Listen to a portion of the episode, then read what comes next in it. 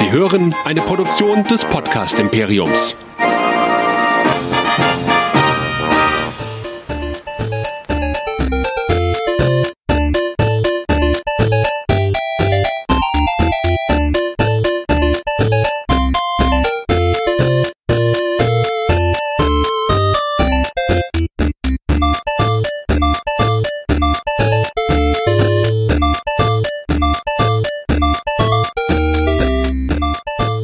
Herzlich willkommen zu einer neuen Ausgabe von Nerdizismus, dem Podcast für Nerds und Cosplayer. Heute habe ich eine ganz illustre Runde, denn der heutige Podcast wird, glaube ich, ein Nerd-Talk mit Eichenlaub und Schwertern werden. Ich habe drei ganz äh, famose Podcastmacher dabei und wir werden heute über das Thema reden. Dann bist du doch gar kein Fan, wenn du das nicht magst. Will sagen, wir reden heute über Fans, Fandoms und die ja aus unserer Sicht oder aus meiner Sicht, denn ich habe das Ganze heute ein bisschen initiiert, immer aggressiver und gnadenloser werdenden Diskussionen innerhalb der verschiedenen Fangruppen, die immer beginnen, den einen oder anderen doch dann auszugrenzen, wenn man da nicht seiner Meinung ist. Das wollen wir heute diskutieren und meine Gäste, drei an der Zahl, möchte ich euch mal heute vorstellen. Da haben wir zum einen den Moritz. Hallo. Sei gegrüßt. Ich mache übrigens keinen Podcast. Aber du bist regelmäßig zu Gast bei einem Podcast. Das ist wohl richtig, ja. Welcher wäre das? Das ist äh, Planet Trek FM mit Björn Sülter. Prima. Da bin ich relativ häufig dabei. Und da redet ihr, wie es der Name schon sagt, wahrscheinlich über Star Trek. Ja, grundsätzlich schon, aber es soll sich wohl auch noch auf weitere Gebiete weiter erstrecken. Prima. Dann haben wir den Dominik von Pen und Podcast. Hallo. Moin. Und Pen und Podcast, man könnte schon fast erraten, worum es bei eurem Podcast geht.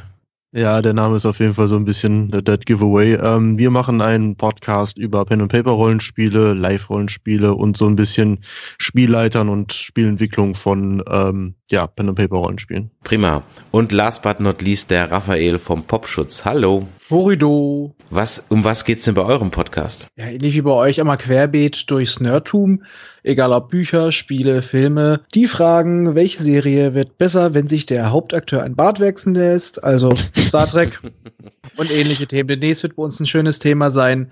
Zensur in Film und Spiel und warum werden Spiele anders dabei behandelt als Filme. Warum ist eine grüne Tonne Blut besser als eine rote? Korrekt. Warum Mein- ist Herr Heiler besser als Herr Hitler? Mein Leben. Oha.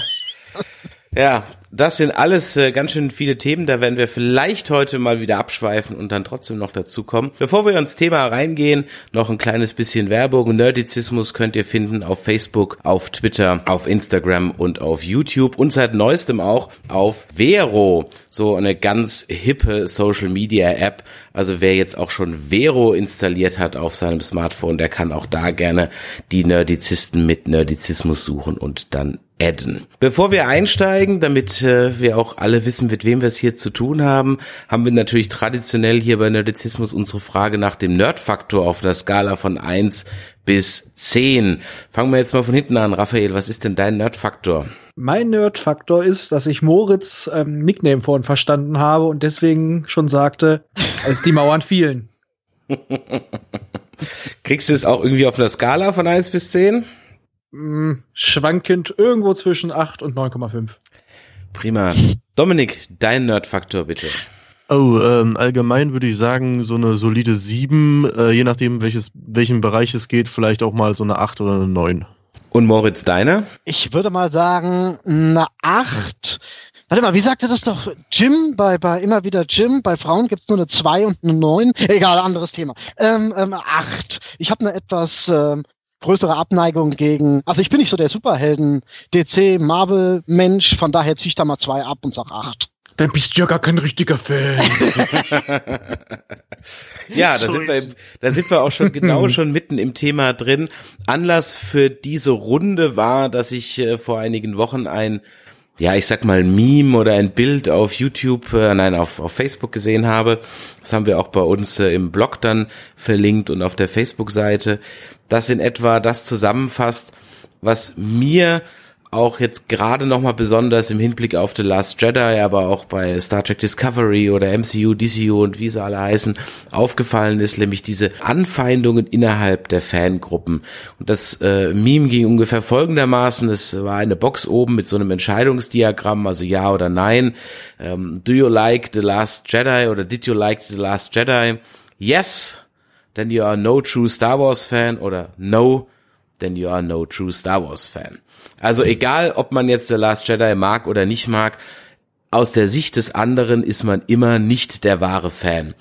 Und ich gebe jetzt einfach mal so die Frage in die Runde, bin ich denn alleine damit mit dieser Wahrnehmung oder ist euch das in letzter Zeit auch schon aufgefallen? Und wenn ja, an welchem Beispiel könnt ihr das vielleicht festmachen? Moritz, wo du doch im Star Trek Universum unterwegs bist, hat sich da was verändert mit Discovery?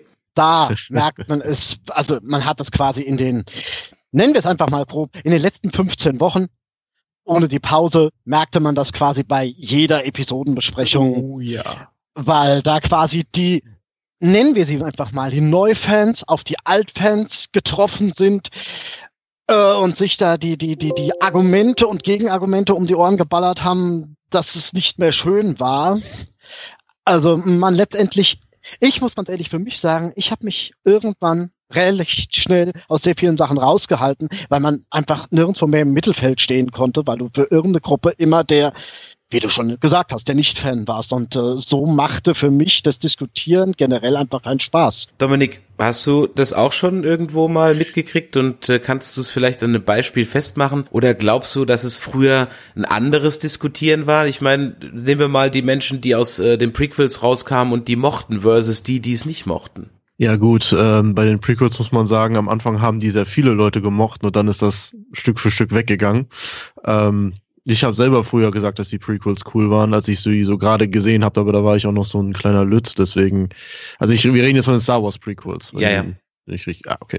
Ja, also mittlerweile ist es eigentlich wirklich so, dadurch, dass halt immer wieder äh, solche Sachen wie halt DCU und MCU oder wie sie nochmal alle heißen, teilweise in genauer Konkurrenz miteinander stehen, dass halt die Anfeindungen immer krasser werden. Also so, das ist schwer zu beschreiben. Also ich habe immer das Gefühl, dass es so eine Gruppe von Fans gibt, die einfach so eine falschen, so einen falschen Sinn von ähm, äh, wie kann man das sagen? Ähm, das ist meins und nur meins und wie äh, was erdreistest du dich, was darüber zu sagen? So in der dass so eine Mentalität sich langsam entwickelt hat. Mhm. Wobei ich das ein bisschen kompliziert finde mit, äh, wo es immer spricht, von wegen Marvel und DCU. Das eine sind ja teilweise die Marvels und das andere sind die DCUs und die stehen sich halt gegeneinander ähm, feindlich gegenüber und ähm, das ja. muss man ja unterscheiden zu Leute, die zu Star Trek Discovery neu dazukommen, äh, mit Star Trek bisher nichts am Hut hatten und denen, die mit äh, Star Trek quasi aufgewachsen sind, ist ja schon eine etwas andere Sachlage. Ja, aber also auch selbst Leute aus dem alten Lager feinden sich an, weil du darfst ja teilweise nicht mehr aus dem alten Lager, darfst du ja teilweise auch nicht Fan von Discovery sein oder nicht. Es ist ja, egal.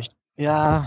Also ich habe ja. auf jeden Fall auch gemerkt, dass äh, quasi, wie, man könnte sagen, szeneninterne äh, Diskussionen ähm, also wenn man jetzt zum Beispiel nur in der Trekkie-Szene ist, dass da die Diskussionen zum Beispiel stärker sind als jetzt zum Beispiel von DCU zu MCU, weil das wieder zwei verschiedene Szenen sind und die sich halt nicht so krass anfeinden. Es ist ja auch teilweise darfst du ja als, oder wird dir ja das Recht abgesprochen, einen Film zu bewerten.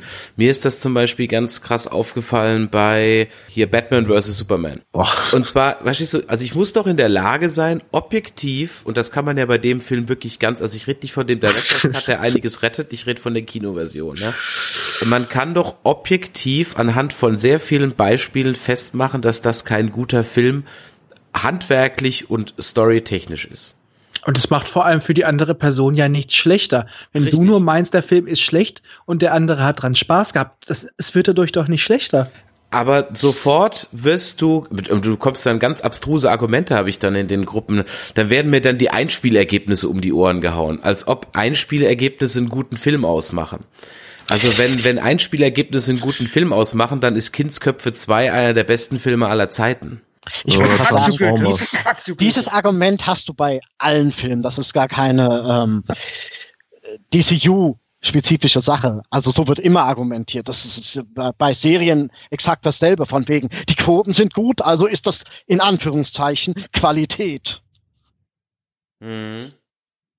Ja, das ist auf jeden Fall auch so eine ganz komische ähm, Ansicht. Nachdem müssten auch Transformer-Filme gut sein und äh, Walking nein. Dead, die, die, die absolute Königskategorie und äh, aber auch mal vorhin zu deiner Frage, du hast ja gefragt, ob es jetzt ein neues Phänomen ist. Der Witz ist, nein. Eine Freundin von mir hat mal einen alten Artikel rausgesucht, als das Imperium schlägt zurückkam. Hieß es von vielen Leuten, das ist kein echtes Star Wars mehr, das ist jetzt Dallas im Weltraum. Wer hat das denn geschrieben? Das ist ja interessant. Weißt du noch, kannst du dich erinnern, wo das stand? War das in der Cinema in Deutschland oder war das irgendwie ein US-Magazin? Ich müsste es mal, ich müsste sie mal fragen. Sie hat mir das damals mal vorgelegt. Aber lange Zeit galt ja auch der Geschichte mit den Evox bei Episode 6 als das ultimativ Schlechte. Jetzt wird der Film wieder hochgelobt. Jetzt sind es Gungans oder Porks. Es ist. Ugh. Jede Änderung wird schlecht aufgenommen. Ja, so kann man natürlich argumentieren. Es gibt auch ein anderes äh, Meme, wo ein Nerd vor einem Rechner sitzt und dann steht drüber, wenn Return of the Jedi heute rausgekommen wäre, dann stehen halt auch so Sachen drin, ja, der Imperator, überhaupt keine Backstory, sofort gekillt, etc. pp. Ich muss sagen, ich finde, das kann man nur bedingt miteinander vergleichen. Denn A, ist das jetzt schon 30, 40 Jahre her, je nachdem, von welchem Franchise wir reden. Richtig. Damals hat man komplett anders erzählt. Und auch wenn es abgedroschen klingt und ich das sehr oft in meinen Podcasts sage, wir hatten ja nichts. Ja? Nee, ich meinte jetzt nicht so in dem Vergleich, sondern es, es wird immer, immer jemand geben, der sagt, wenn irgendein neuer Film rauskommt, der hat das Universum zerstört. Also das Star Wars-Universum wurde schon so oft zerstört. Und das ist einfach dieser Teil, Fan leitet sich ab von Fanatic. Nichts anderes sind wir oft genug. Bist du denn irgendwo Fanatic, wo du sagst, da kann mir einer erzählen, was will. Ich verteidige es auf Biegen und Brechen. Könnte mal passieren, aber ich versuche meistens schon so ein bisschen ähm, die Objektivität zu wahren. Aber es gibt Sachen, wo ich mich da auch nicht ganz frei sprechen kann, ja. Es kommt auch, auch immer darauf an, was man als äh, Argumente ins Feld gegen etwas führt. Es gibt gute Argumente und es gibt, wie wir eben schon gesagt haben, Quoten oder, oder so. Es gibt halt auch Argumente, die sind, die kannst du in Anführungszeichen nicht ernst nehmen. Ja, aber ich muss auch sagen, ich diskutiere einfach auch zu gerne, als dass ich dann wirklich einen anderen Standpunkt überhaupt nicht zulasse. Wie sieht es denn aus mit den Diskussionen? Also wenn du hast ja eigentlich zwar ein bisschen zwei Arten von Diskussionen. Du hast ja so diese Diskussion innerhalb des Universums, also nehmen wir mal jetzt The Last Jedi, wo dann äh, Menschen gibt, die dann sagen, ja, diese und diese und jene Force Power, die gibt's ja so gar nicht oder die ist ja jetzt ja. einfach erfunden worden. Das ist ja so diese eine Geschichte und dann gibt's ja so dieses diese andere Geschichte außen rum, so ruined my childhood, so das ist so dieser eine Aspekt und ist halt als Film einfach irgendwie auch suboptimal oder schlecht, wobei ich das jetzt nicht auf der Last Jedi explizit meine, sondern so so grundsätzlich. Ich habe so ein bisschen das Gefühl, dass die dass es A sich vermischt und was ich überhaupt nicht gewechselt kriege, ist so dieses Ausschlusskriterium. Also wenn du nicht das, dann kannst du nicht das sein. Meiner Meinung nach absoluter Unsinn. Also für mich, ich löse die Sachen immer für mich so. Ich sage, ich habe meinen persönlichen Kanon, wenn ich etwas für mich nicht gut finde, kann ich es für mich rausstreichen. Aber wenn jemand anders das gut findet, soll das für sich drin lassen. Sowieso. Ja. Ich meine mal, ich kann auch mit äh, Discovery leben. Ich fand das Finale jetzt nicht dolle. Aber, oh mein Gott, ähm, mich unterher hat es unterhalten bisher und das reicht mir. Reicht wirklich heutzutage noch unterhalten? Ich meine, man, dann wird ja immer ins Feld geführt, dass man sagt, guck dir mal die erste Staffel TNG an, was für ein Crap das ist ja, aus heutiger Sicht mag das ja so sein, aber aus damaliger Sicht war es dann halt eben nicht. Aber kann man sich denn nicht auch vortrefflich drüber streiten, zum Beispiel, wenn man jetzt mal, um bei Discovery zu bleiben, einfach die grundsätzliche Frage stellt, warum zum Beispiel diese Timeline zu diesem Zeitpunkt gewählt wurde. Ja, also warum geht man nicht irgendwie 100 Jahre später und macht sich von vielen Dingen frei? Und dann ist mir aufgefallen, wir machen ja auch einen Podcast zu Star Trek Discovery. Wir haben letztens mal unsere Hörer gefragt, gefragt, ob ihr den, die Folge jetzt mega fandet oder eher nicht so, also die Staffel. Und äh, Facebook lässt nur zwei Antworten zu, deswegen konnten wir jetzt keine dritte reinmachen. Und egal, ob wir jetzt, also musste sich entscheiden zwischen mega und geh mir weg, aber egal, ob wir das auf Twitter hatten oder auf Facebook, also 80 Prozent fanden es mega und 20 Prozent sagten, geh mir weg bei ungefähr 200, extrem. 180 Teilnehmern, also durchaus eine, eine, eine, eine Menge. Ich gehöre dann aber zu den 20 Prozent. Ich war überrascht, weil die 20 Prozent in den Fanforen anscheinend viel lauter sind als die 80 Prozent, die dann abgestimmt haben. Ich habe das meistens so gemerkt, dass wirklich die krassesten Kritiker ähm, meistens zu den kleineren Gruppen gehören, aber so umso lauter sind wie es sonst, äh, wie sonst alle anderen.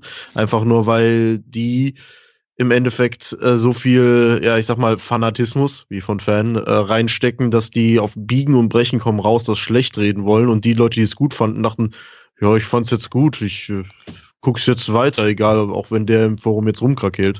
Jein, äh, ich würde eher sagen, das geht ein Stück weit in die Richtung 80 zu 20, die 20 Prozent stehen gegen eine Mehrheit.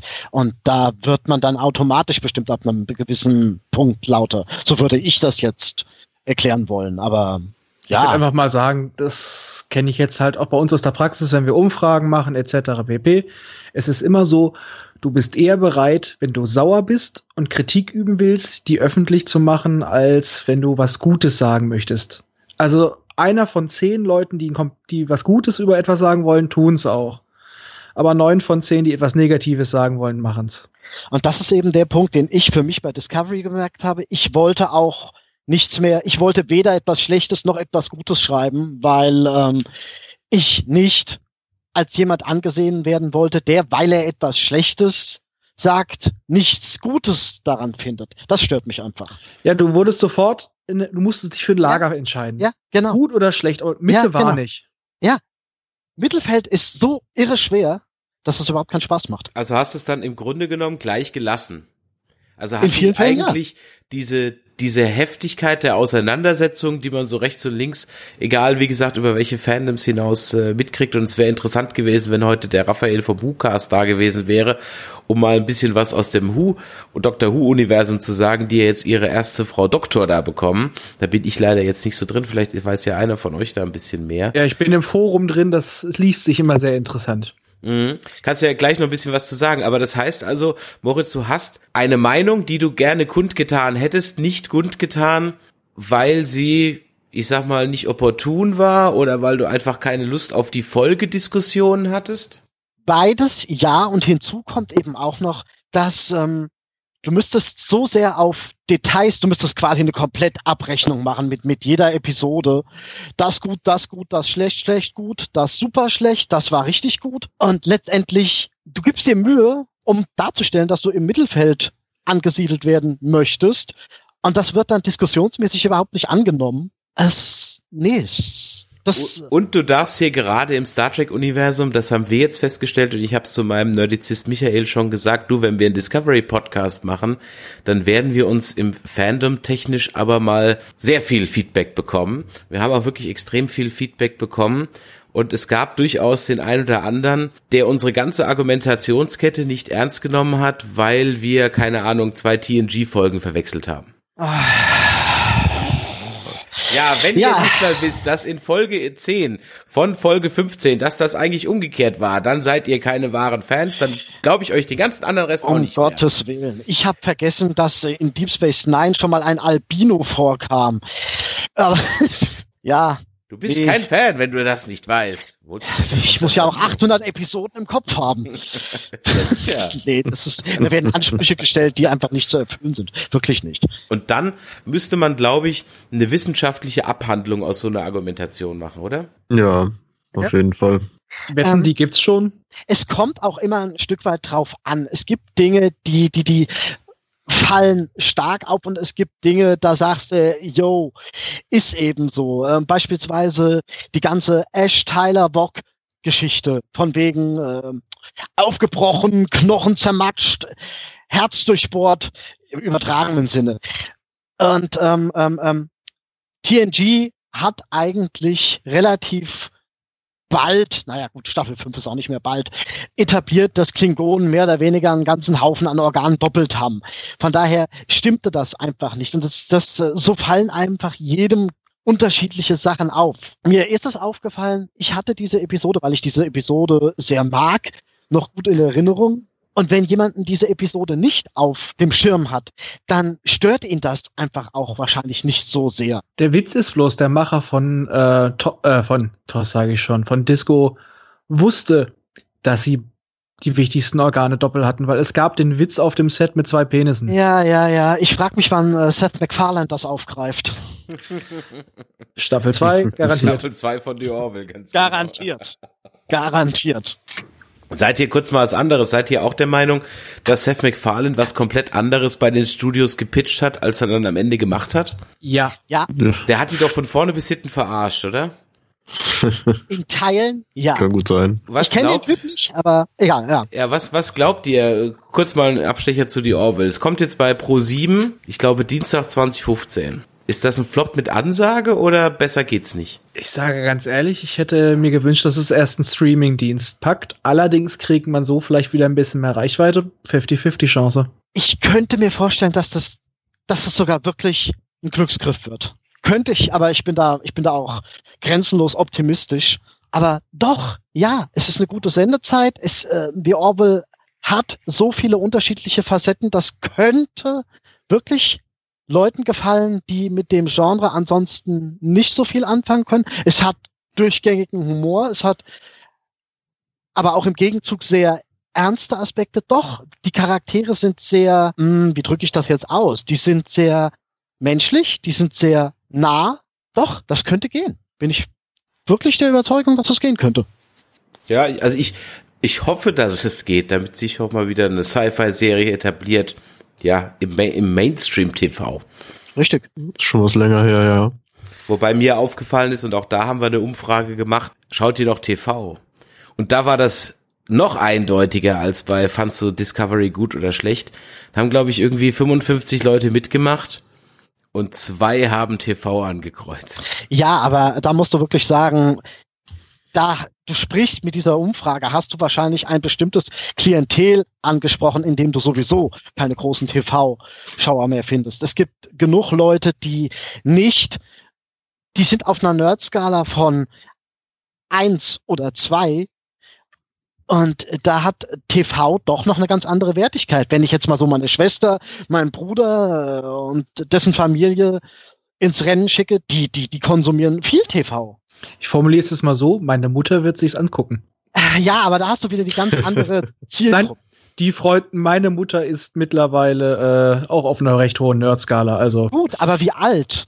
66. Ich Gut, ganz dann ist sie kein richtiger meine Nerd Mut- mehr. Meine Mutter ist jetzt du 7, kein richtiger Fan. meine Mutter ist jetzt 76 und die hat mir dann letztens erzählt, ach, da war sie in der Stadt und da ist sie am Kino vorbeigelaufen, ach, und da lief der neue Star Wars, also sie hat immer Star Wars, ja. ähm, Schön. Lief, lief der neue Star Wars, äh, kriegt er Sterne für sie meistens noch, ach, und da ist er reingegangen. Und da war ich völlig baff, ne? Und ich so, ja, jetzt bist du mit meinem Neffen reingegangen, Klammer auf, der macht sich überhaupt nichts aus Star Wars, äh, sehr zu meinem Leidwesen als Patenonkel. Ähm, Au, ja, ich habe alles probiert, das hat nicht, das hat nichts das ist hart. ja, es ist sehr hart. Danke für euer Mitgefühl. ähm, und, und da ist sie da rein oh, und die fand den toll. Und ich habe da so, ich war, ich war echt baff, ne? Und dann habe ich gesagt, sag mal, aber du hast doch überhaupt, hast du den denn verstanden? Ja, ja. Ja, aber du weißt doch gar Meine- nicht, wer wer ist. Doch, ich war doch schon vor zwei Jahren schon in dem anderen da gewesen. Ich weiß nicht mehr genau, wie die heißen, aber da war ich auch drin gewesen. Ich so, da war ich echt baff, ne? Und, und die fand den toll. Also die Meine fand Mutter den war von vorne bis hinten einfach nur toll. Und ich weiß Also deine Mutter ist in- kein Fan. ja, genau. Und ich weiß noch, ich saß in der Pressevorführung und ich dachte nur so, mag ich ihn jetzt oder finde ich ihn jetzt, finde ich ihn jetzt toll oder finde ich ihn jetzt scheiße? Und ich wusste es einfach nicht. Und ich glaube, da, da haben wir jetzt so einen Aspekt angesprochen. Das heißt, wir haben auf der einen Seite so Nerds wie uns, die sich mit Freuden darüber die Köpfe einschlagen. Aber 70 Prozent sitzt halt da draußen, 90 Prozent sitzt halt da draußen und denkt sich so, wow, so what?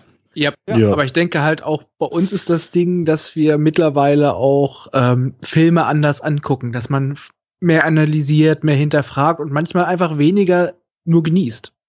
Mhm. Das ist halt so Generation Rotten Tomatoes mäßig. Generation, da sprichst du aber wirklich was an. Es ist wirklich eine, in, in, in, in einigen Bereichen eine absolute Generationsfrage. Auch was das äh, Diskussionslevel angeht. Vor 15 Jahren hat man auch noch anders diskutiert. Da war die Internetkultur noch kleiner. Ja. da, ja. Hat, da, hat, da hat nicht jeder Zweite äh, mit, mit Likes um sich gebombt und, und, und ich weiß nicht noch was. Aber ist dieser Hate nicht vielleicht auch so ein bisschen manchmal self-fulfilling prophecy? Weil wenn du zum Beispiel mal auf YouTube gehst und du gibst The Last Jedi ein, dann findest du eigentlich nur, nicht nur, aber ich sag mal zu 80% Videos, die eigentlich irgendwie im Titel haben, Why I Hate, Five Reasons to Hate, fünf Gründe, warum Last Jedi suckt und so weiter und so weiter. Also, und das kannst du ja dann im Gru- durchziehen. ja, das scheint aber auch irgendwie so ein bisschen Mode geworden zu sein. Richtig, genauso wie Jar Jar Binks zu hassen. Das ist auch Mode. Oh nein, den habe ich schon gehasst, als ich ihn zum ersten Mal gesehen habe. Ja, Der ist mir schon direkt in Episode 1 so derbe auf den Sack gegangen, einfach nur. Ich finde, Star Wars hat in allen drei Trilogien Individuen, die einem, die das Sake-Potenzial quasi spazieren tragen. Also Ja. Aber Aber es ist definitiv eine Sache von den modernen Medien, ähm, weil dieses gerade dieser Archetyp des zynischen ähm, äh, YouTube-Filmkritikers, wo es jetzt sehr viele Leute gibt, die dafür große Channels aufgebaut haben, ähm, das hat, glaube ich, auch so ein bisschen dazu beigetragen, dass man sich mit Filmen wesentlich ja äh, verbitterter auseinandersetzt. richtig. ich denke aber auch, dass generell der Hype, der teilweise jetzt vor solchen Sachen entsteht, auch dazu beiträgt. Es werden teilweise einfach Erwartungshaltungen aufgebaut, die einfach unmöglich zu erfüllen sind. Das, Das hast du vorher so aufgebauscht. Und äh, bei solchen Sachen wie bei Star Wars oder Star Trek kommst du dann natürlich noch mit dem Nostalgiefaktor, weil du hast ganz andere Erinnerungen und du willst teilweise genauso geflasht werden wie früher. Du willst eigentlich genau das Gleiche haben, aber doch wieder komplett anders. Aber wir sind halt auch nicht mehr wie früher. Du kannst dich als Erwachsener auch nicht wieder freuen wie ein Kind. Es geht allein nicht. Es ist von allein, allein von der Hirnchemie nicht mehr möglich. also wenn ich da kurz einhaken darf, ähm, doch, das geht. Ich weiß nicht, wie hier die Meinungen zu Rogue One sind, aber als ich im Kino in Nee. Rogue One saß, da war ich wieder acht Jahre alt. Vielleicht nicht den ganzen Film, aber die letzte halbe Stunde, die hat mich Das- völlig weggeblasen. Komplett formulieren wir- Weggeblasen. Formulieren wir, es ist schwerer, dich wieder so zu freuen wie ein Kind. Und ich bin auch in kein Uncanny Valley gefallen. Ich, bei mir ist die Kinnlade runtergefallen, als der Tarkin aufgetaucht ist. Ja, okay, der hat seine CGI-Flaws, aber für mich hat das völlig funktioniert. Ähm, für mich hat äh, auch die Leia da, die CGI-Layer funktioniert. Die Vader-Szene war einfach nur Mörder und, und also ich, ich saß da wirklich drin, ähm, hatte Freudentränen in den Augen, also wirklich ungelogen und kam mir vor wie, wie acht Jahre alt. Also, dass es nicht geht, glaube ich schon. Also das, also beziehungsweise glaube ich nicht. Ich glaube, es geht schon. Ich glaube, manchmal, man, man, man sitzt halt manchmal drin und denkt sich so, oh, muss das jetzt sein? Und dann fängt das Nerdhirn an zu rattern und geht sofort in fünf Richtungen und denkt sich so, oh, das hätte man doch so machen können. Und wieso macht ihr es nicht so? Und ach komm, jetzt muss das jetzt ernsthaft sein, man hätte doch einfach bla bla bla bla, ne? Mein innerer Monolog bei Rogue One ungefähr zusammengefasst. Ehrlich? Ja, aber guck Ja, mal, ja. du kannst gar kein Fan sein. ne? Aber da fällt mir jetzt auch wieder ein, Ja, nicht. bezüglich der Erwartungshaltung. Ich sag nur die Klonkriege. Jeder hat sich irgendwas anderes unter den Klonkriegen vorgestellt nach der alten Trilogie. Und viele Leute waren angepisst, weil nicht ihre Vorstellung umgesetzt wurde. Aber ist es Weil dann diese auch, eigen, der eigene persönliche Kosmos nicht befriedigt wurde. aber ist es dann nicht auch ein Problem von den Machern, sich überhaupt dieser Dinge dann zu bedienen? Warum muss heutzutage jeder Held gebrochen sein, jeder eine Backstory haben und es zu allem Prequels und Sequels und Hau mich tot geben? Vielleicht, weißt du, wo ich vorhin gesagt habe, das waren auch früher andere Zeiten. Wenn ich heute argumentiere und ich bin ein Verfechter von Phasma ist ein blöder Charakter und unnötig. Und dann gibt es ja, Ja. dann gibt es ja die, die Gruppe, die sagt, ja, aber Boba Fett war doch genauso. Ja, irgendwo schon, aber auf der anderen Seite hatte ich halt 84, als Empire Strikes Back rauskam und Boba Fett zum ersten Mal kam ähm, und als als äh, Siebenjähriger dann keine Backstory zu dem. Und ich hatte jahrelang keine Backstory irgendwie zu Boba Fett. Ich brauchte auch keine.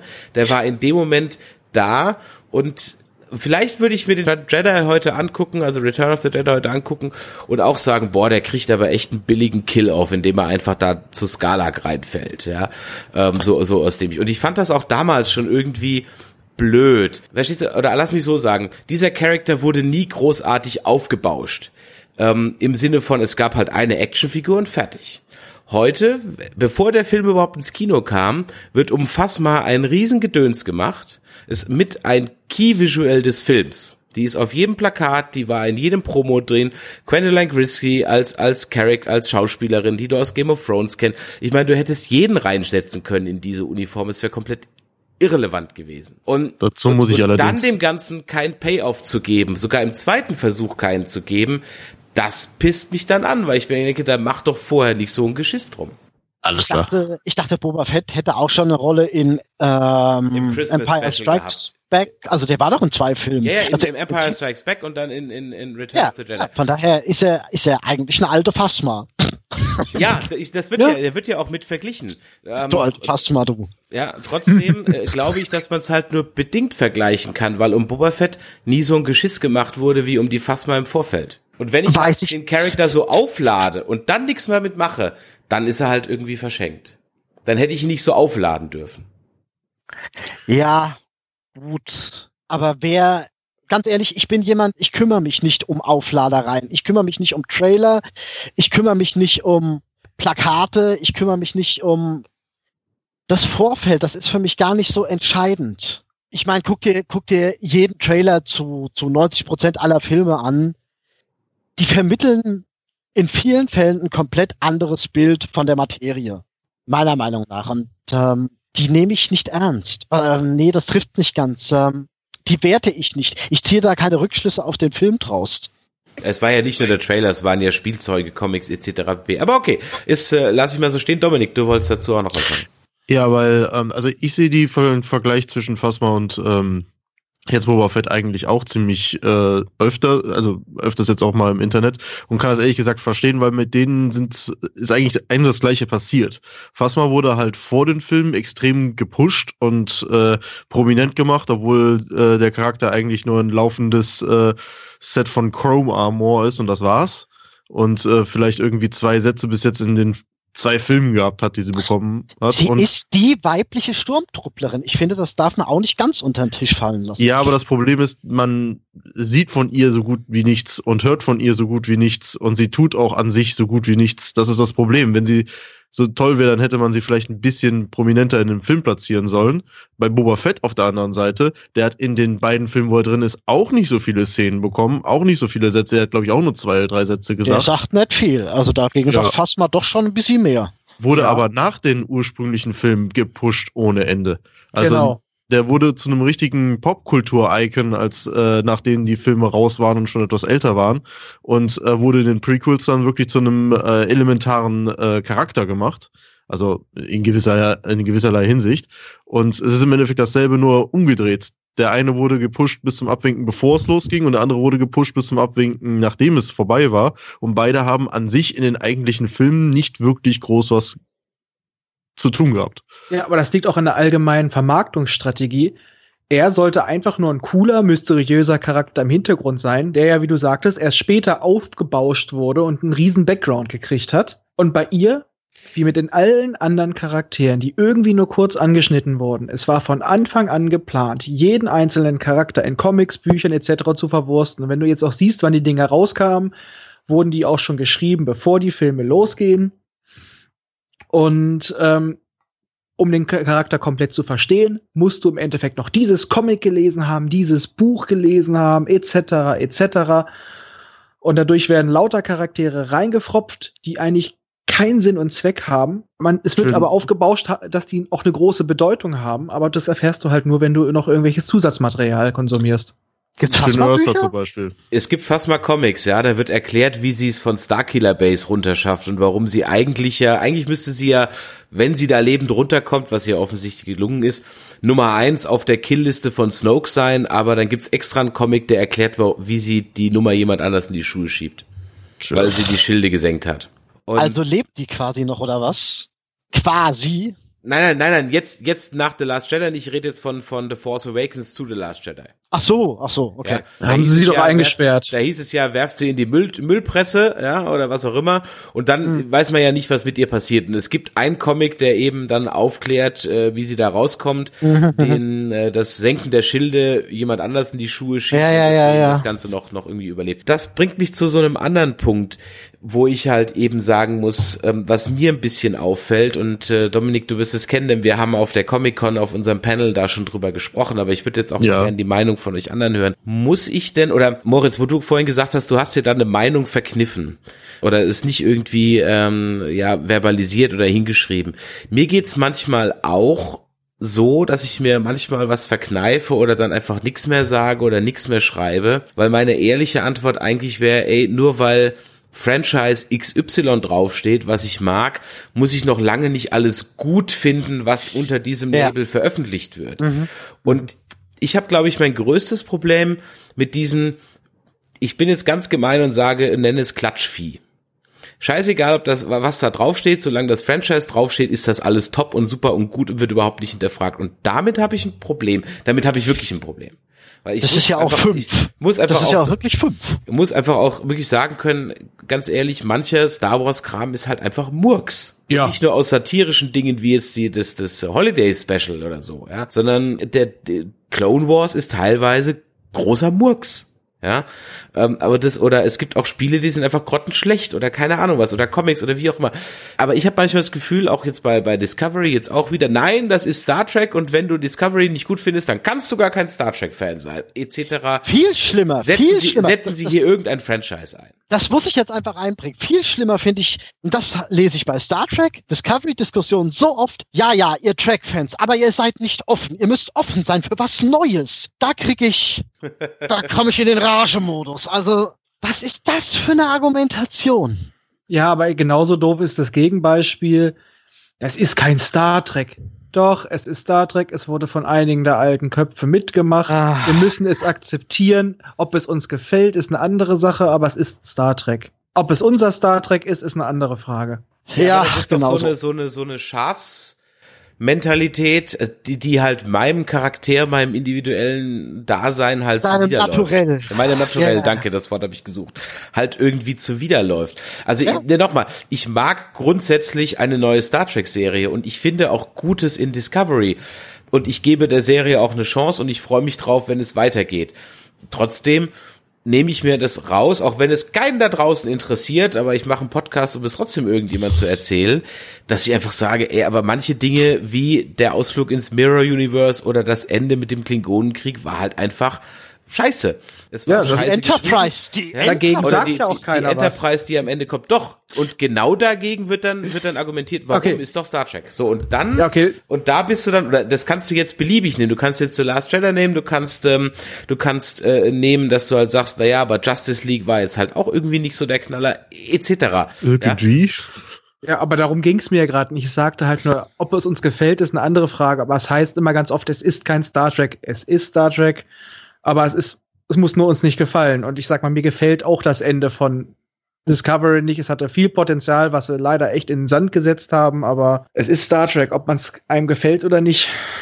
Ich bin ja mal gespannt, wenn dann jetzt die Orville einem größeren Publikum zugänglich ist, ob sich dann vielleicht in den Diskussionen hinsichtlich Discovery vieles ändert. Weil ganz oft hast du ja dann gesagt, ja guck, die Orville, das ist das bessere Star Trek. Jetzt ist aber die Orville eigentlich ja derzeit nur auf russischen Sicherheitsservern zu gucken. Und ähm, äh, also von daher kann man es ja eigentlich noch gar nicht gucken. Ich gebe zu, ich habe auch noch nicht viel von gesehen. Als ich im Oktober, nee, im November in den USA war, habe ich mal eine Folge gesehen oder habe in eine Folge reingesappt und ich war etwas befremdet. Aber das war auch mitten in irgendeine random Folge und ich kannte keinen, ich wusste keine, wie er heißt, etc. pp. Das ist eigentlich fast Deswegen egal. War es ein bisschen, war es ein bisschen, es war halt ein bisschen komisch, ja. Ähm, Weil? Was, was, ja, weil ich halt, dann kam dann dieses komische Blob-Monster, Blob-Besatzungsmitglied, ja. Ja, Ähm, Feed. Mhm. Ja, wie auch immer. Und äh, ich habe zehn Minuten geguckt. Ohne Scheiß, ich kann dazu wirklich gar nichts sagen. Was mir aufgefallen ist, dass es von der Machart her, so vom von der Ausleuchtung des Sets, einfach absolut ein TNG war. Es ist eine einzige Hommage an TNG. Genau. Es ist für alleinstehend, aber das ist immer so das Ding. Ich habe mich ein paar Mal gefragt, würde ich das, äh, würde ich The Orville genauso mögen, wenn ich vorher TNG nicht gekannt hätte? Das ist für mich immer die Frage. Das ist, ich, Für mich ist es- eher weniger. Weil für mich ist es so, es funktioniert, weil es eine Hommage daran ist und ich krieg dabei wieder so ein wohlig warmes TNG-Gefühl, nur mit ein bisschen mehr Humor, was leider in meinen Augen der alten Serie damals echt gefehlt hat, aus heutiger Sicht. Aber ähm, ob es alleine funktionieren würde und wenn das jetzt Leute gucken, die Seth MacFarlane erwarten und im Endeffekt TNG kriegen, aber TNG vorher nie gesehen haben, das ist so das Ding, wo ich immer so ein bisschen Muffen habe, dass das echt in die Buchse gehen könnte. Ich mag The Orville und ich würde The Orville auch ohne TNG mögen, weil ich einfach die Idee hinter der Serie mag. Dieses, dieses Forschen, Universum erkunden, mal hier hinfliegen, mal dahin fliegen, da gibt den Konflikt, da gibt den Konflikt. Das finde ich als solches einfach großartig. Von daher hat das für mich nicht besonders viel mit TNG zu tun, auch wenn das mit der Hommage natürlich zu 100 Prozent stimmt.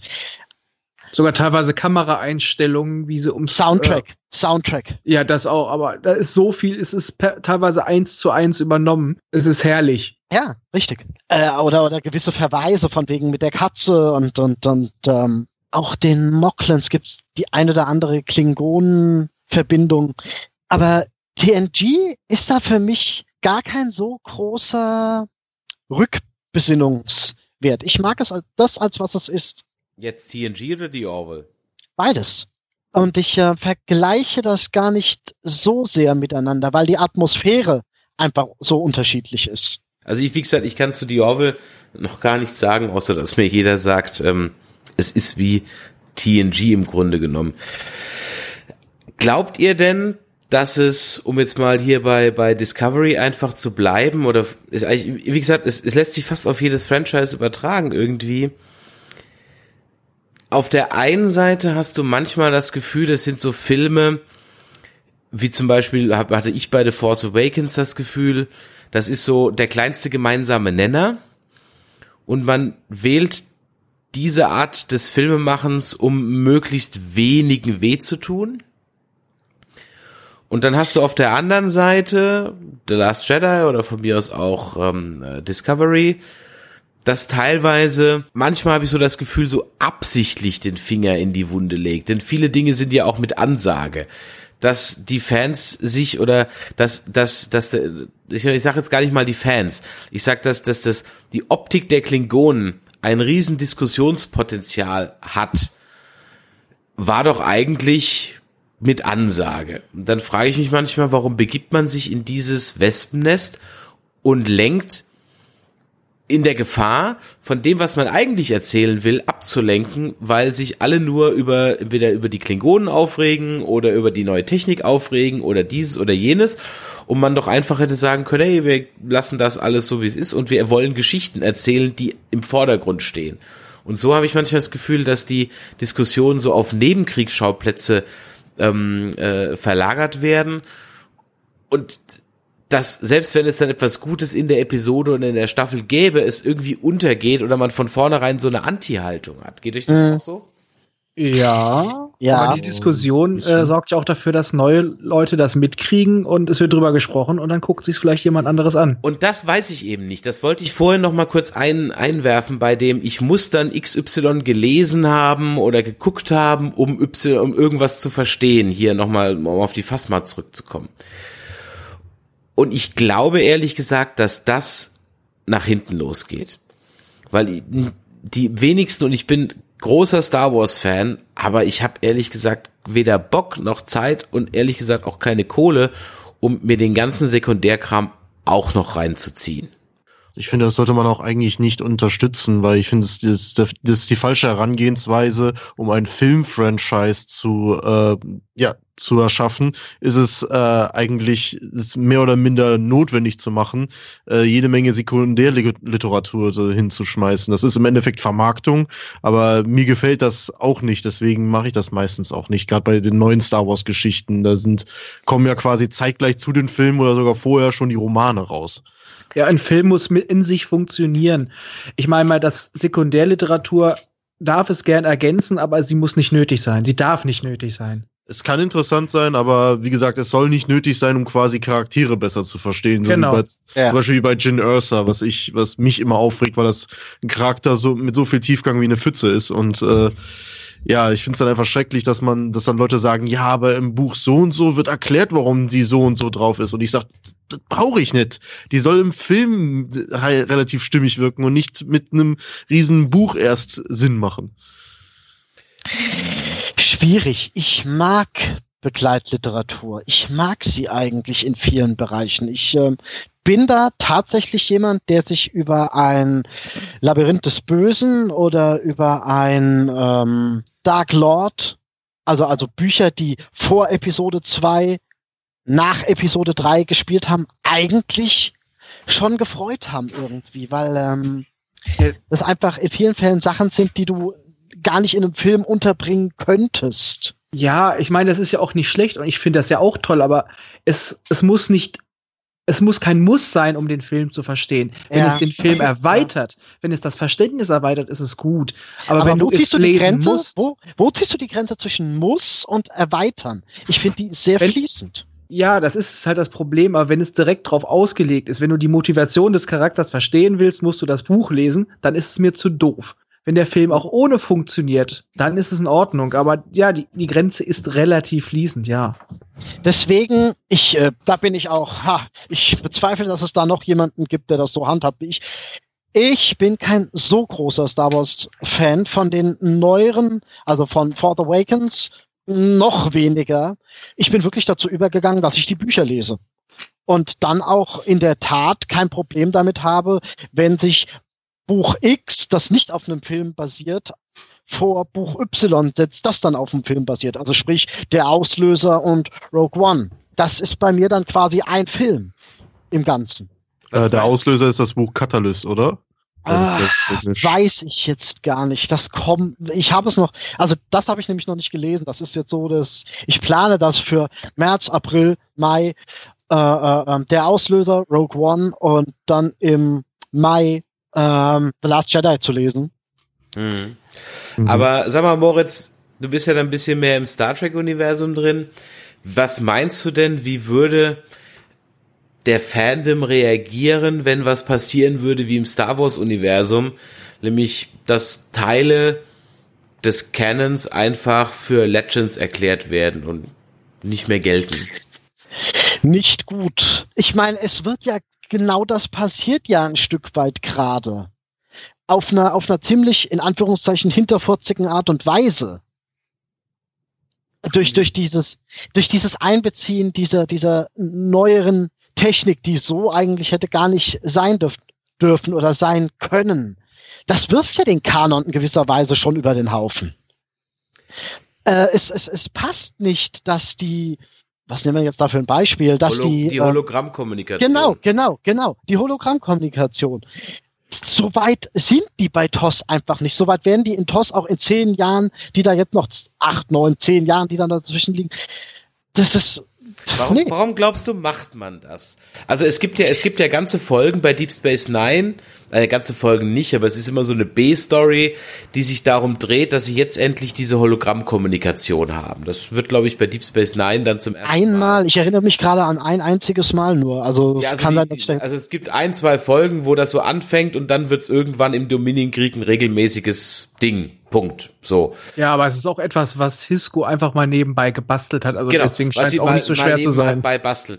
Was glaubst du denn oder was glaubt ihr denn? Ich gebe das mal in die Runde und wir sind schon wieder herrlich abgeschweift von unserem ursprünglichen Thema, aber ist gar nicht schlimm. Was glaubst du, ist es den Schreibern scheißegal? Weil es gibt ja dann auch, wenn du die Fandiskussion verfolgst, ist das ja auch so ein Punkt. Da gibt's so die eine, äh, eine Fraktion, die sagt, das ist denen scheißegal, die scheißen auf den Canon. Dann gibt's die andere Fraktion, die sich alles, ich sag jetzt mal, ein bisschen böses schön redet, im Sinne von, die haben da bestimmt doch einen Plan. Äh, Und dann gibt's die dritte Fraktion, die merkt das gar nicht. ich glaube, da geht es in erster Linie um Zielgruppe. Und die Zielgruppe ist einfach die Generation oder eine, in diesem Fall in der Star Trek, im Star Trek-Fall ist es einfach eine Generation, die mit den 700, 800 Episoden zwischen 1987 und 2005 eigentlich gar nichts anfangen kann. Die sind denen eigentlich egal. so wird auch nicht kalkuliert. Die sagen, wir müssen die erreichen, die jetzt gerade die Kaufkraft mitbringen und den, den, den ähm, Elan, den Verteidigungselan mitbringen. Die müssen wir kriegen. Nicht, nicht irgendwelche Alt-Trackies. Ich meine, äh, über Star Trek-Fans äh, ist, ist, sind seit jeher Witze gemacht worden. Die stehen nicht besonders hoch im Kurs. Also, auf die zieht man nicht ab.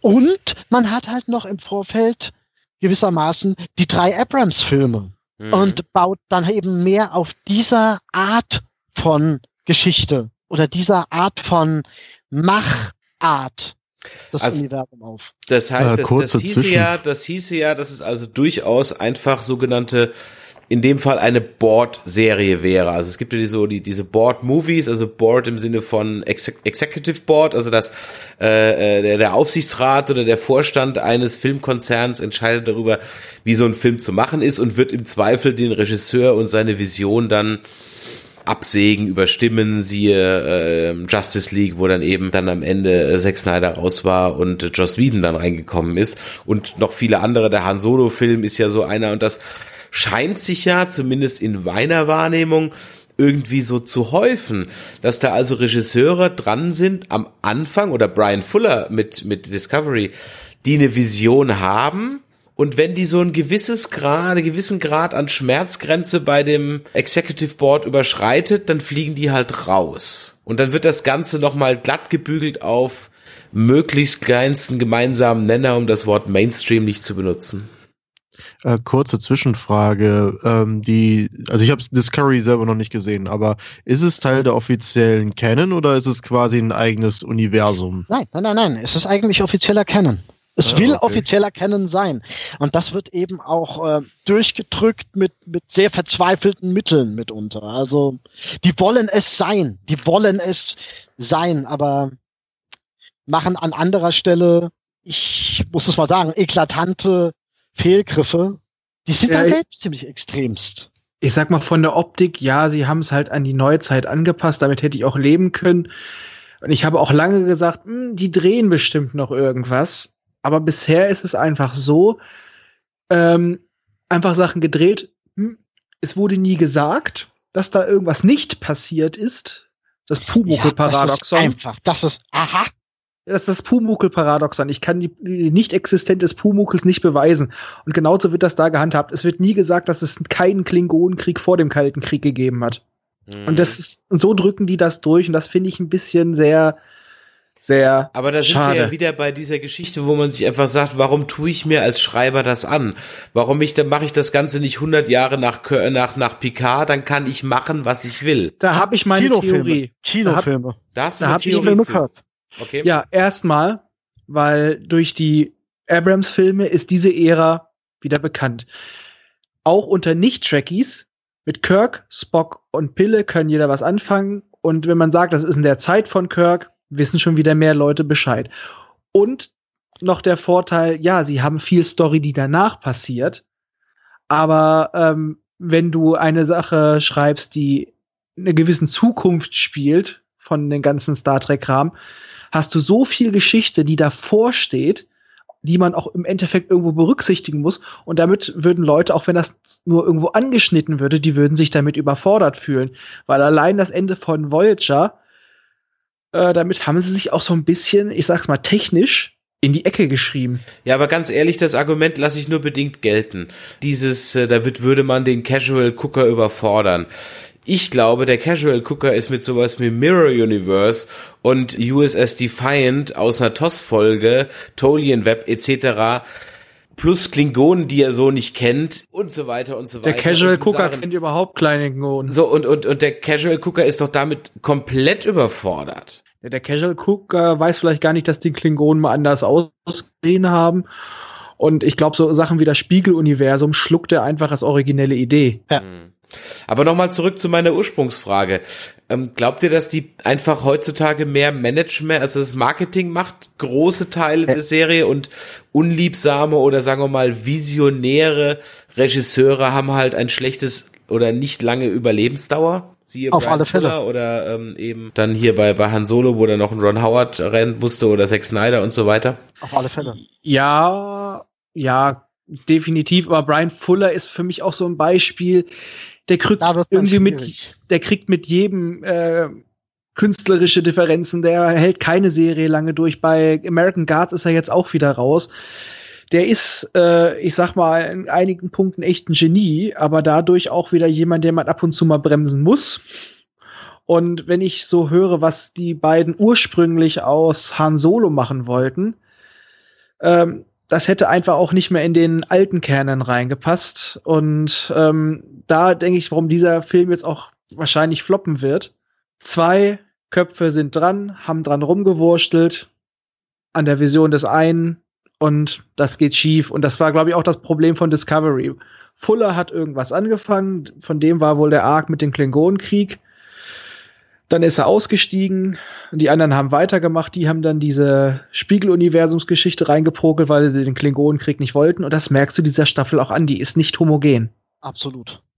Hm. Daher hebe ich echt Hoffnung für die zweite Staffel, wenn die nur von denen gemacht wird, dass man vielleicht mal wirklich so eine gewisse Kontinuität einfach spürt. Eigenkreativität. Genau. Ja, und da bin ich mir halt eben nicht sicher, wenn ich am Ende die Enterprise brauche, um mich als Fan bei der Stange zu halten, vermeintlich. ähm, oder den, ja, aber dann sind wir halt wieder beim Casual-Fan. Aber meinst du nicht auch, dass es dann trotzdem, also ich, ich bin wirklich gespannt, also anders, so, ich habe zwei, ähm, zwei, zwei Dinge, die mich zum Beispiel im Star Wars Universum, also Han Solo Film, ich bin da gar nicht so skeptisch wie alle anderen. Ich, ich bin da echt gespannt. Also ich, ich, ich bin da gar nicht so der, der, ich habe keinen Hype, weil der Trailer war jetzt nicht so der Oberknaller. Aber das werde ich mal als gutes Zeichen, ja, dass der Trailer vielleicht mal nicht so, äh, nicht, nicht, nicht so der Knaller war. Also von daher mal, mal, mal schauen. Ähm, hoffentlich bringen sie halt keinen Jabba rein, aber das wird wahrscheinlich passieren. Ich habe so ein bisschen Sorge mit dem nächsten J.J. Abrams Star Wars, dass der sich sagt, ach fuck Ryan Johnson, ich mache das jetzt wieder so, wie ich das will. Und dann wird das halt komplett inkonsistent, sodass wenn man sich die Filme in zwei, drei oder zehn Jahren anguckt, man sich denkt so, hä? Irgendwie passt das nicht. Auf der anderen Seite freue ich mich tierisch auf diese Ryan Johnson Trilogie, weil ich glaube, weil ich viele Dinge bei, bei The Last Jedi durchaus gut fand, nicht alles, aber vieles. Und ich glaube, wenn er sich einfach irgendwie eine komplette neue Timeline schnappt oder eine Periode, also in Star Wars wäre das ja, glaube ich, weniger eine Timeline als vielmehr einfach eine andere Zeitperiode. Old Republic zum Beispiel fände ich mördergeil. Dann äh, glaube ich, weil dann, dann ist da gibt's keine Canon-Belastungen und nix. Und ich kann auch dann halt eben sagen, ja, scheiß drauf, was in dem einen Spiel war. Vielleicht auch mal ganz einfach mal ohne das große Schicksal der ganzen Galaxis und vielleicht mal ohne Skywalkers. Das Problem ist, wenn man das macht, auch wenn man so was die, die Old Republic oder irgendeine andere Ära nimmt, dann kommen die ganzen Extended Universe Fans und fangen an rumzuheulen, dass ihre, dass doch die coolen Story Arcs aus äh, äh, diesen Zeitlinien nicht genommen wurden. Und dann hat man dasselbe in Grün im Endeffekt. Ja, aber allerdings muss man ja auch sagen, dass sie versuchen ja auch die guten Sachen aus dem Expand Universe mit sich rauszufischen.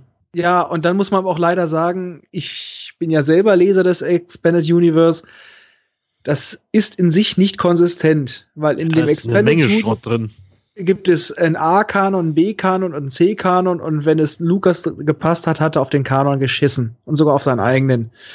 Und dadurch wurde da so viel drin rumgewurstelt. Es sind aber ja auch schon Sachen, die schon für Kanon erklärt werden. Daher gewisse Faktoren werden dabei sein und äh, es gibt noch genügend Geschichten neben den großen Schauplätzen oder die sie nur streifen. Wie du ja schon angeführt hast, Rogue One. Es streift zwar den großen Konflikt, wir treffen auch mal kurz große Charaktere, aber es hat ja auch wieder gezeigt, es geht ohne die großen drei. Also für mich hätte auch Rogue One wunderbar ohne ohne Vader. Also ich fand sogar die Genau. die, die Vader-Szenen, also gerade die in seinem äh, auf Mustafa, wenn man mal davon ausgeht, dass Mustafa war in seinem Schloss, die fand ich sogar mit am schlechtesten. Die waren ein Die- kleines Extra. Die Badass-Szene, okay, Haken dran, das war sensationell, aber die Szene mit Director Krennic, um ehrlich zu sein, auch dann dieser, dieser One-Liner, so, don't joke on your ambitions, Director, äh, okay, weiß ich nicht, war ein bisschen cheesy. Aber okay, von mir find- aus, ja. Ich finde ja. wir haben bei Star Wars ein Stück weit eigentlich sogar fast dasselbe Prozedere wie bei Discovery, also wie Discovery mit Star Trek umgeht, äh, in der in der Art der Freiheit. Star Wars sagt, Expanded Universe ist jetzt Legend, also von wegen das schmeißen wir jetzt mal alles auf den Müll. Aber wir nehmen die Teile, die irgendwie, die wir, die, die, die, die wir brauchen können, die nehmen wir. Die nehmen wir und, und, und, und bauen sie ein. Und so handhabt Discovery ein Stück weit auch Star Trek. Die sagen, uns gefallen uns gefällt der mögliche Klingonenkonflikt. Ja, nehmen wir. Uns gefällt das Spiegeluniversum, das ist bekannt, nehmen wir auch. Uns gefällt, keine Ahnung, die Tribbles, die sind berühmt, nehmen wir, nehmen wir auch. Und so, das ist so eine, so eine, dieses, dieses Nutznießertum. Und das würzen wir eigentlich mit ein bisschen Pilz. Ja, genau. Sporenbräu. Ich hatte ja irgendwie schon fast gehofft, dass es am Ende heißt, hm, es ist alles im Arsch, wir können es nicht mehr benutzen. Und jetzt heißt es, ja, wir arbeiten an einer digitalen elektronischen Lösung. Äh. Tja. Ich wollte ich den Reboot. Ja. ja. aber ich, ja, ich dachte auch, es kommt eine Zeitreisefolge oder sowas. Aber, ich wollte den Reboot. Aber ja. da ich jetzt ja auch äh, gehört habe, die Serie kommt ja frühestens 2019 die zweite Staffel. Also ich denke mal, äh, da wird jetzt einiges neu strukturiert im Hintergrund. Das ist so ein bisschen meine Hoffnung. Ja, meine auch. Wie gesagt, ich habe in unserem, unserem Podcast dazu gesagt, gebt der Discovery halt endlich mal was zu discovern. Ja, und ja. Ähm, das wäre halt mal ganz schön, so dass man dann am Ende, ich sag mal, das so handeln, handeln kann, wie ich Deep Space Nine handle, wo ich sage, okay, bei der ersten Staffel gucke ich nur den Piloten, wenn ich einen Rewatch mache, dann skippe ich die komplett eigentlich skippe ich auch die zweite Staffel komplett. Und fang, ja. und fang, äh, da sage ich nichts. Und fang, und fang dann bei der dritten an. Und ab dann ist es eigentlich für mich eine der großartigsten Serien überhaupt, ähm, neben noch ein paar anderen, aber da gehört Deep Space Nine absolut dazu. Leute, jetzt haben wir so ein bisschen hier eine Stunde gequatscht und äh, sind vom Hölzchen auf Stöckchen gekommen und vielleicht haben wir ein bisschen Licht ins Fandom dunkel gebracht. Jetzt machen wir noch mal so ein, noch mal ein, ein kleines, kleines Roundup am Ende. Dominik, fangen wir vielleicht mal bei dir an. Ja. Glaubst du denn, es wird besser werden oder nur noch schlimmer werden, was diese extremen Auswüchse innerhalb der Fangruppen angeht? Und Warum tendierst du eher zum einen oder zum anderen? Oh, es wird definitiv schlimmer werden. Der Grund dafür in meinen Augen ist ganz einfach, weil immer mehr dazukommt. Das ist, äh, ich sehe den Hauptgrund, warum diese Diskussionen ausbrechen, ist, dass neue Sachen dazukommen, die mit den alten Sachen immer so ein bisschen clashen oder vielleicht mit den alten Sachen ein bisschen spielen. Das können die Alten nicht akzeptieren und dann geht die Riesendiskussion los. Das passiert ja so ziemlich in allen Franchises, sei es jetzt Star Wars, wo die Leute von äh, diskutieren, was die neuen Filme alles falsch machen und auf die alten verweisen. Äh, bei Star Trek hat man ja jetzt gehört, bei Discovery wirft ja extrem viel um und äh, da, da reagieren sehr viele gereizt drauf, aber auch bei solchen Sachen wie jetzt die ähm, MCU, DCU, da kommen ja immer mehr Filme dazu und machen es immer komplizierter und äh, dementsprechend steigen immer mehr die Diskussionen. Also in meinen Augen wird es wahrscheinlich definitiv immer schlimmer. Raphael, glaubst du denn, dass der Bogen so ein bisschen überspannt wird oder dass die Filmstudios und Serienmacher gucken, wie weit sie gehen können. Ich werf mal noch als Stichwort rein die Diskussion über einen weiblichen James Bond. Ich sag mal, ich denke, es wird teilweise ganz oft genutzt, um zu provozieren, gewisse Sachen. Äh, mein Gott, wenn die Story gut ist, würde ich auch mit einem weiblichen James Bond leben können, wenn es irgendwie erklärt wird. Aber Aufregen will sich immer jemand, aber ich denke halt, momentan versuchen viele alte, große Franchises nochmal komplett neu zu erfinden. Anstatt selber was Neues zu erfinden, werden große, komplexe, alte Sachen versucht nochmal komplett umzupolen. Und das bietet einfach immer Konfliktpotenzial. Hm. Moritz, wie wirst du denn für dich eine Strategie entwickeln, dass du in Zukunft äh, deinen Puls äh, unter 180 hältst, wenn du in die nächste Fandiskussion gehst? Ich suche mir das Schlachtfeld aus, auf dem ich kämpfe. Ganz ehrlich, äh, ist so wichtig, ist es mir dann in einigen Fällen in der Tat nicht mitzudiskutieren. Ich schraube mich da ehrlich gesagt zurück. Also du wählst so ein bisschen den Weg, dass du sagst, okay, dann macht ihr halt euer Gedöns, aber lasst mich bitte dann raus. Ähm, jein, ich, ich guck da schon gern rein, ich verfolge das gern und ähm, bei gewissen, man merkt, man merkt anhand der, der, sagen wir mal so, der letzten drei Kommentare, wenn man irgendwas kommentieren will, merkst du ja anhand der letzten drei Kommentare schon ganz gut die, die jeweilige Stimmung, die jeweilige Atmosphäre. Was sind das für Leute? Da kann man ja dann sagen, da macht man mit und da macht man mit, nicht mit, aber so wirklich auf allen Ebenen mittanzen, muss einfach sowieso nicht sein. Das glaube ich, ein gutes Schlusswort oder wie es meine Oma immer gesagt hat, es allen Menschen recht getan ist eine Kunst, die niemand kann. Ähm, von daher vielen Dank, ihr drei, dass ihr heute bei Nerdizismus zu Gast wart. Ich glaube, ihr solltet noch mal kurz die Gelegenheit nutzen, für jeden noch mal eben vorzustellen, wo man euch finden kann. Äh, Dominik, den Pen and Podcast findet man am besten überall, wo es Podcasts gibt, unter dem Stichwort äh, ja, man kann uns direkt unter unserem Namen suchen. Dann landet man meistens bei unserer Webseite penandpodcast.de. Ansonsten sind wir auf Facebook unter gleichem Namen und ja, über alle äh, möglichen Podcasts-App, wo man jetzt seine Sachen raussuchen kann. Man findet uns auch auf iTunes und Soundcloud. Prima. Und den Popschutz, den finde ich überall wo? In jedem Podcatcher, wenn ihr Popschutz eingibt, über Google, über Popschutz, ansonsten auf popschutz-podcast.de, auf Twitter findet ihr uns auch und natürlich auch auf iTunes. Ja. Prima. Und äh, Moritz, wo können wir dich als nächstes wieder hören? Ähm, wahrscheinlich demnächst wieder auf ähm, Planet Track wegen The Orville. Yay! Yay! Gut, da werden wir auf jeden Fall einschalten. Nerdizismus bedankt sich vielmals, dass ihr alle da wart. Teile davon euch sehen wir vielleicht auf der nächsten Convention wieder. Nerdizismus wird auf jeden Fall demnächst wieder on air sein. Dann geht's nämlich jetzt mit The Walking Crap, äh, The Walking Dead weiter. Und ähm, da gehören wir definitiv zu einer der Gruppen, die also nur am Ranten sind von Folge zu Folge. Aber mal schauen, vielleicht wird uns ja die zweite Halbstaffel da äh, mit einem doch erfreulicheren ja, ähm, äh, Storyline beglücken. Wir haben die Hoffnung ja noch nicht aufgegeben.